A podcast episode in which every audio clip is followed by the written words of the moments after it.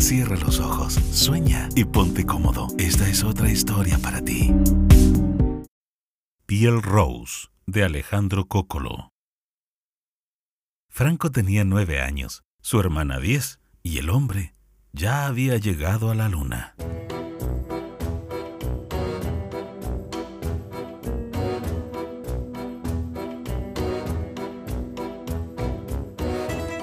Mira lo que me trajo mi madrina de Italia. Ven, ven, le dijo la hermana a Franco, mientras lo agarraba de una mano y lo llevaba a su cuarto.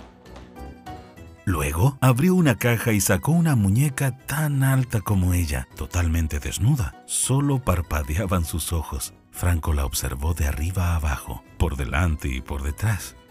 ¿Qué es ese grano que tiene en la espalda? No es un grano tonto, es una tecla. Si la mueves para abajo, la muñeca camina y habla en italiano. Él la apoyó en el piso, movió la tecla y la muñeca comenzó a caminar y a decir Buongiorno, ¿cómo stai? Buonanotte, buon riposo.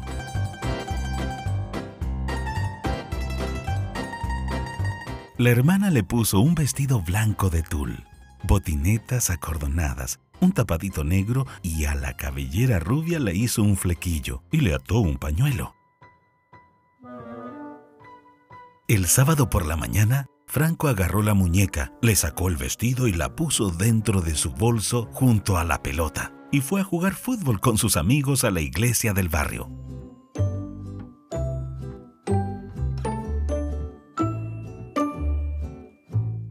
El problema que tenían siempre antes de empezar los partidos era que nadie quería atajar. El arco tenía un metro de ancho por uno de alto. Tengo la solución, dijo Franco. Abrió el bolso y sacó la muñeca.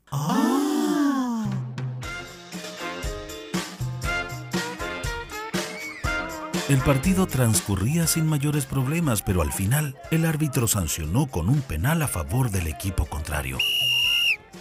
Sin tomar carrera, el jugador sacó un sablazo que pegó de lleno en la cabeza de la arquera italiana y la pelota se fue al córner. El árbitro agarró la pelota y dio por terminado el partido. Cuando Franco fue a levantar la muñeca, vio que le faltaba la cabeza. Un compañero la encontró y descubrió que le faltaba un ojo y que el otro lo tenía hundido. Franco guardó la muñeca en el bolso y se fue al zapatero del barrio.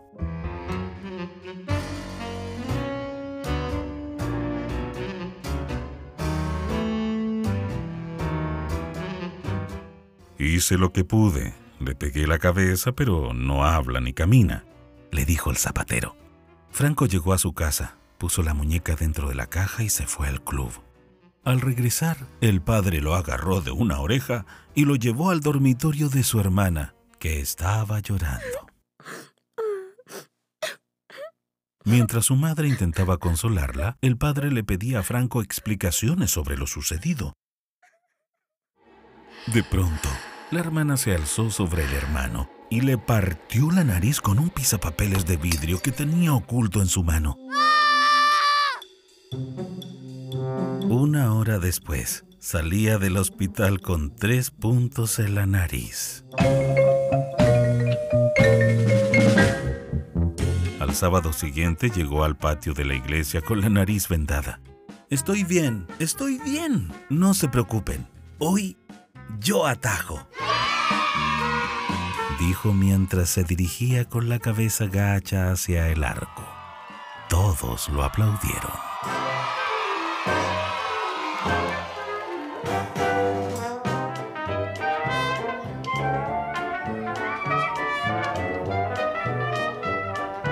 Eso fue Piel Rose de Alejandro Cócolo. Relato Nelson Medina. Te invitamos a seguir en nuestro podcast A Ojos Cerrados.